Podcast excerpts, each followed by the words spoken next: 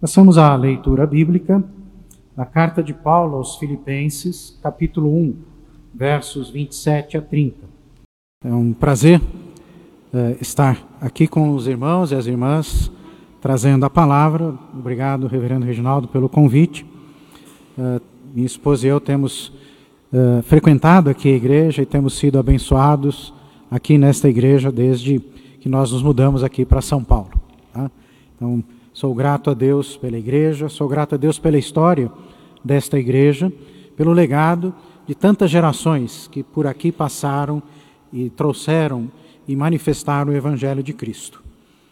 Muito bem, nosso tema do mês aqui na igreja é a cidadania para a paz.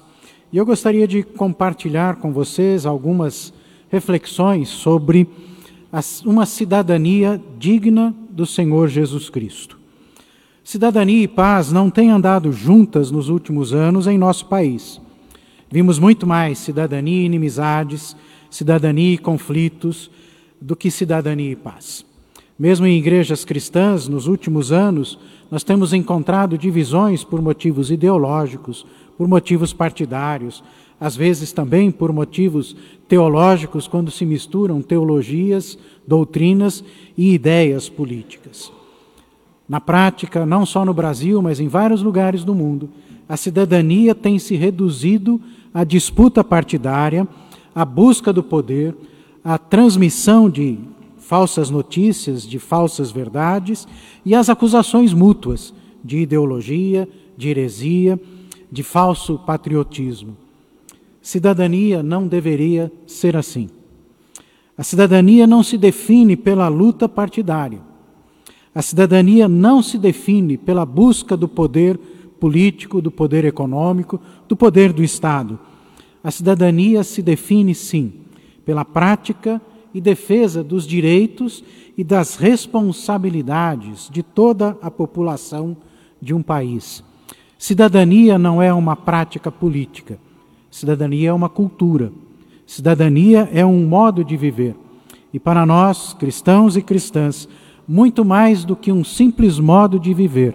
Cidadania é um modo de viver digno do Senhor Jesus Cristo.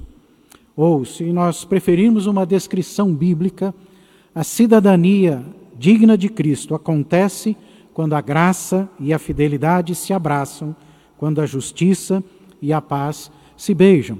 Salmo 85, verso 10. E é sobre este encontro de graça e verdade, justiça e paz que quero conversar com os irmãos nesta manhã.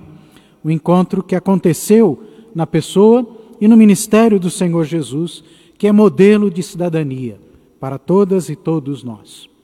Quando refletimos sobre a vida do Messias, aprendemos que uma cidadania digna de Cristo constrói a paz com reconciliação, desprendimento e sensibilidade. Uma cidadania digna do Senhor Jesus Cristo constrói a paz com reconciliação, desprendimento e solidariedade. Em primeiro lugar, refletindo sobre Efésios capítulo 2, versos 14 a 19, entendemos que uma cidadania digna de Cristo constrói a paz, porque Cristo é a nossa paz. O texto de Paulo diz: Porque Ele é a nossa paz, o qual de ambos fez um e tendo derrubado a parede de separação que estava no meio, a inimizade, aboliu na sua carne a lei dos mandamentos na forma de ordenanças, para que dos dois criasse em si mesmo um novo ser humano, fazendo a paz, e reconciliasse ambos em um só corpo com Deus, por intermédio da cruz, destruindo por ela a inimizade. Em nossos tempos, nós vemos muito mais inimizade do que reconciliação. Nós vemos muito mais discussões e lutas do que reconciliação e amizade.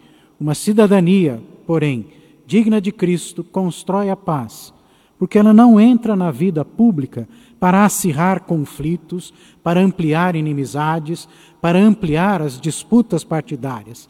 Ao contrário, diante das ideologias, divisões, dos conflitos sociais, uma pessoa cidadã digna de Jesus Cristo desfaz inimizades, cria reconciliações. Cristãs e cristãos que participam da vida pública não se submetem aos imperativos e à lógica da vida partidária, do poder, das manhas e artimanhas politiqueiras que encontramos em todo o tempo, especialmente naqueles anos em que há campanhas eleitorais. Cristãos e cristãs que participam da vida pública agem em todas as dimensões da vida como testemunhas e evangelistas da paz do Senhor Jesus Cristo, a paz que desfaz inimizades, que reconcilia inimigos, que cria um novo povo. Uma cidadania digna de Cristo constrói a paz porque reconcilia os diferentes grupos e classes de uma sociedade na busca da justiça comum, da paz comum para todas as pessoas, independentemente de sua condição financeira, política, de sua raça, de sua ideologia, de sua etnia, de sua religião. Porém, a paz justa do Messias Jesus não é a eliminação das diferenças, não é a extinção das diferenças econômicas, sociais e políticas que nós constituímos no dia a dia da vida social.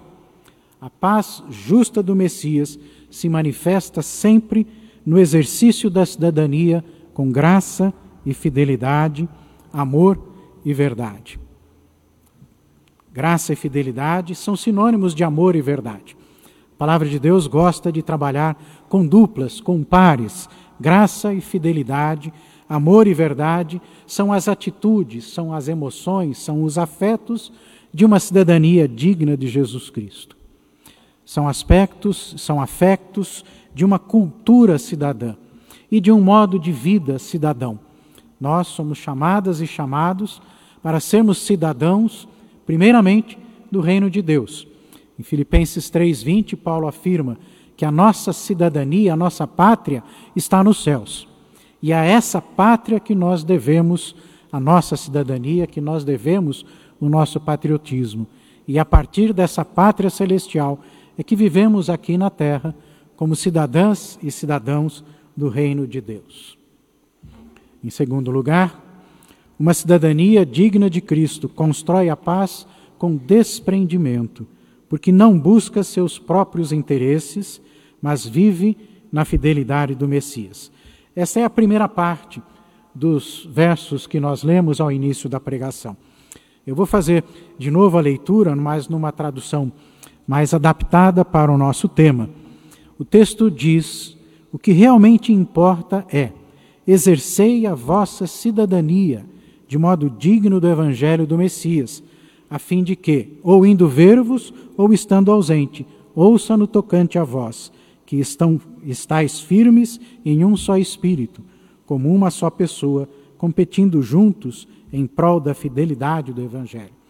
Apenas em quatro lugares do Novo Testamento aparecem ou o verbo ou a palavra cidadania, que em Filipenses 1, 27 é uma destas vezes.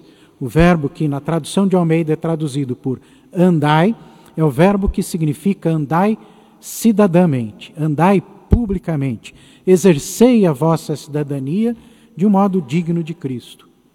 Uma cidadania digna de Cristo constrói a paz porque não participa da vida pública para impor os seus próprios interesses, sejam financeiros, seja ideológicos, seja partidários, sejam até os valores morais e religiosos que constroem a vida humana.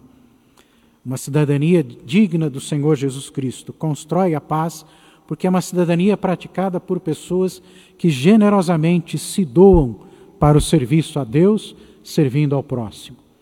Uma cidadania digna do Senhor Jesus expressa a mesma fidelidade de Jesus que conforme o hino de Filipenses 2, 5 a 11, que até já foi objeto de sermão este ano aqui pelo reverendo Reginaldo, nos mostra que desprender-se é não levar em conta, não considerar como absolutamente necessário receber a honra que nós merecemos.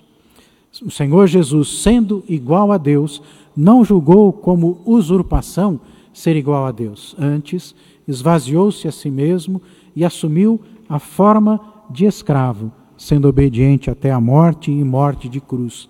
Isto é desprendimento. É assim que exercemos a nossa cidadania como homens e mulheres que vivem de modo digno do Senhor Jesus Cristo. Uma cidadania desprendida é uma cidadania solidária, uma cidadania capaz de deixar de lado os interesses pessoais, os ganhos pessoais, até os direitos pessoais. Uma pessoa que exerce a cidadania digna do Senhor Jesus Cristo sempre colocará os direitos dos, do próximo, a justiça do próximo, o bem comum de toda a sociedade antes dos seus próprios interesses, antes das suas próprias vontades, de seus próprios desejos.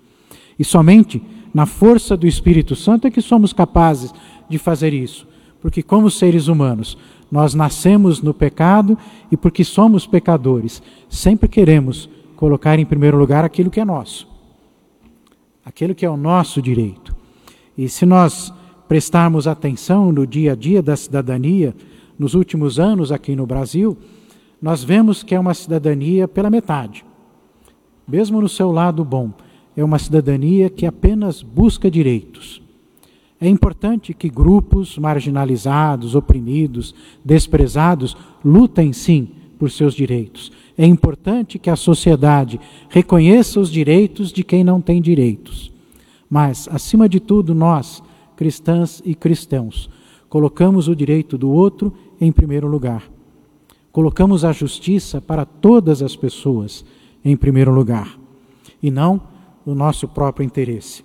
Porque assim como o Senhor Jesus, nós somos escravos, servos do Senhor. E como servos do Senhor, nós temos um tipo muito específico de corpo, de pessoa, de modo de viver. Um tipo que é comentado em Isaías, capítulo 53, um dos textos mais lindos da palavra de Deus, que eu sei que a maioria de vocês conhece bem. Vou ler apenas três versos.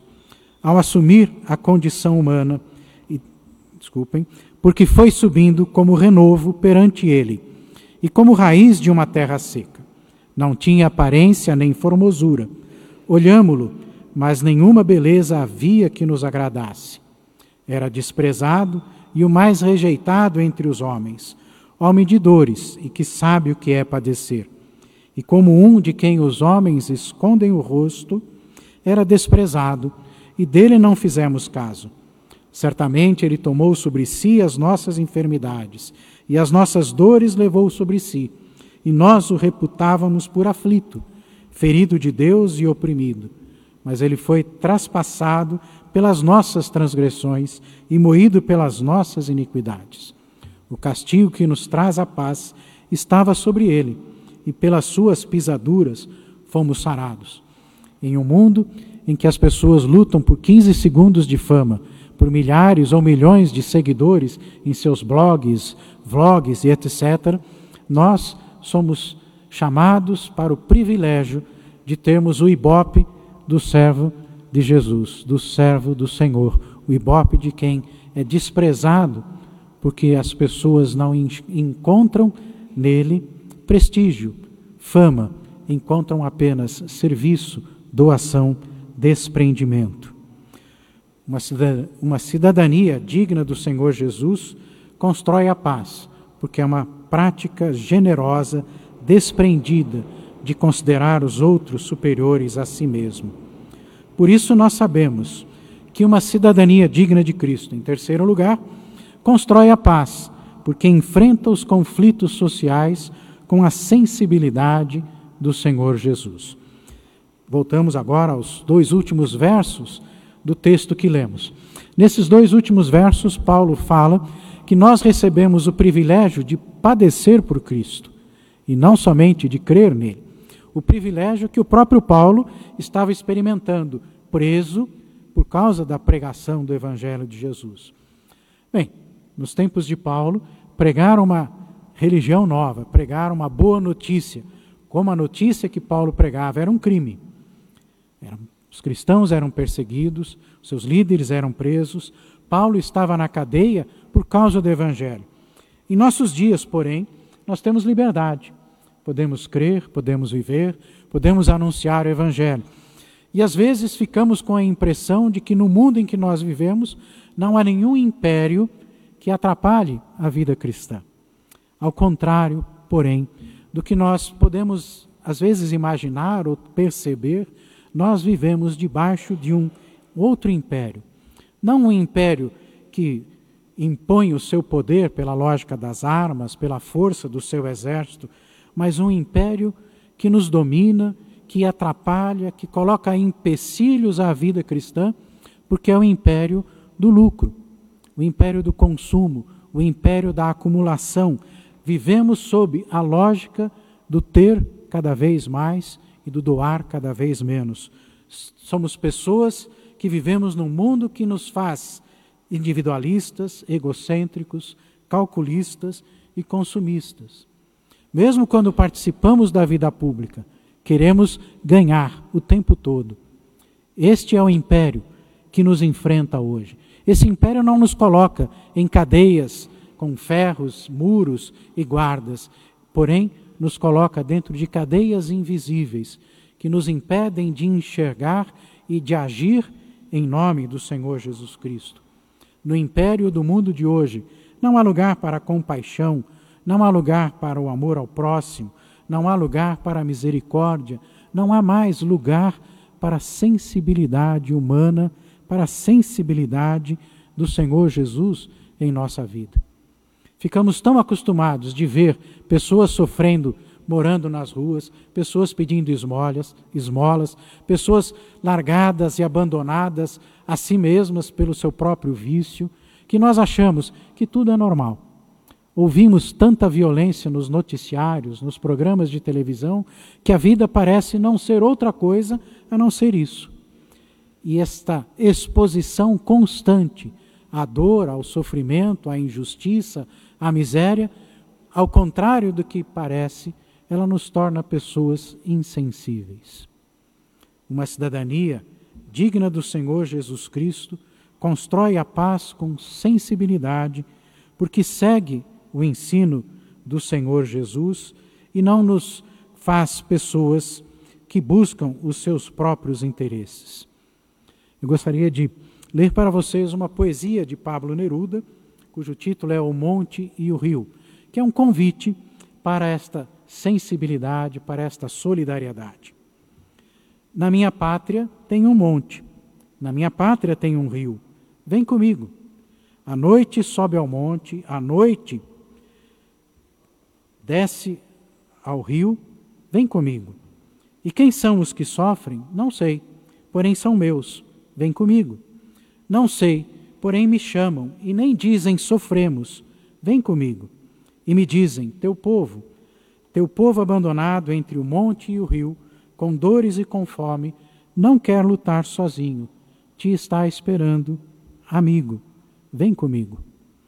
Uma cidadania digna de Cristo constrói a paz porque sensivelmente, amorosamente, cria amizades, companheirismos, fraternidade cria comunidade, como esta igreja, que se reúne e que se espalha seguindo o caminho da generosidade, compaixão, desprendimento do Senhor, dono de todas as coisas e de todas as pessoas. Construímos a paz com justiça, amor e fidelidade, com a sensibilidade de Cristo em nós e entre nós. Vamos nos encaminhando ao fim desta conversa. Uma cidadania digna de Cristo constrói paz com reconciliação, desprendimento e sensibilidade, porque o seu modelo é o próprio Senhor Jesus, que assumiu a forma de escravo para revelar a verdadeira glória de Deus que caminha entre nós. A glória que é manifesta acima de tudo na cruz, não na ressurreição, não na exaltação do Messias Jesus, em primeiro lugar, a glória de Deus é revelada na cruz. Uma cidadania digna de Cristo constrói paz com reconciliação, desprendimento e sensibilidade, porque seu objetivo não é conquistar o poder, mas edificar o novo povo de Deus, no qual divisões e egoísmos humanos não têm mais lugar. Uma cidadania digna de Cristo constrói paz com reconciliação, desprendimento e sensibilidade, porque o seu tesouro faz de nossos corações corações que pulsam no mesmo ritmo do Senhor Jesus Cristo. Fica aqui para nós o convite do Pai, do Filho, do Espírito Santo, que nos ensinam que somente trilhando o mesmo caminho de Jesus, para a glória de Deus Pai e na força do Espírito Santo, é que nós construímos uma verdadeira cidadania para a paz. Amém.